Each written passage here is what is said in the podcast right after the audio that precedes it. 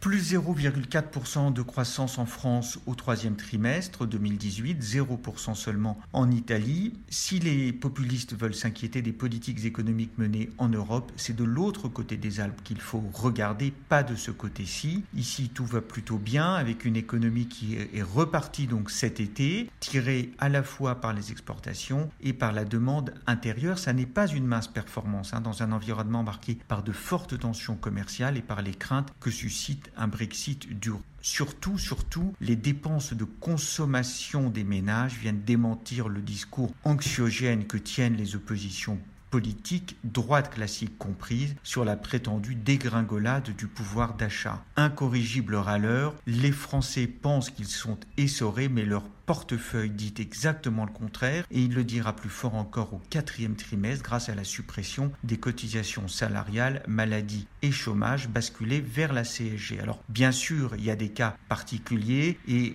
le gouvernement a demandé des efforts réels aux retraités et aux automobilistes, mais globalement, ça ne suffit pas à justifier cette vieille rengaine sur la France qui souffre. L'économie réelle montre l'inverse, elle montre que la France va mieux, mais il y a un large collectif qui a tellement imprégné les cerveaux qu'il finit par paralyser l'action des présidents les plus réformateurs. C'est le risque qui guette Emmanuel Macron. Est-ce qu'il pourrait refaire passer Aujourd'hui, la suppression de l'ISF ou la flat tax à 30%, certainement pas. Dans un pays qui redistribue pourtant une part énorme de sa richesse, l'injonction de la redistribution a repris le dessus. Or, c'est plutôt à tenir le cap de la politique de l'offre qu'invite la bonne orientation de la croissance économique, à ne pas chercher de nouvelles aides ou de nouvelles primes à distribuer, mais au contraire à s'attaquer enfin à ces impôts de production qui pèsent sur l'activité avant même qu'une entreprise ait fait du chiffre.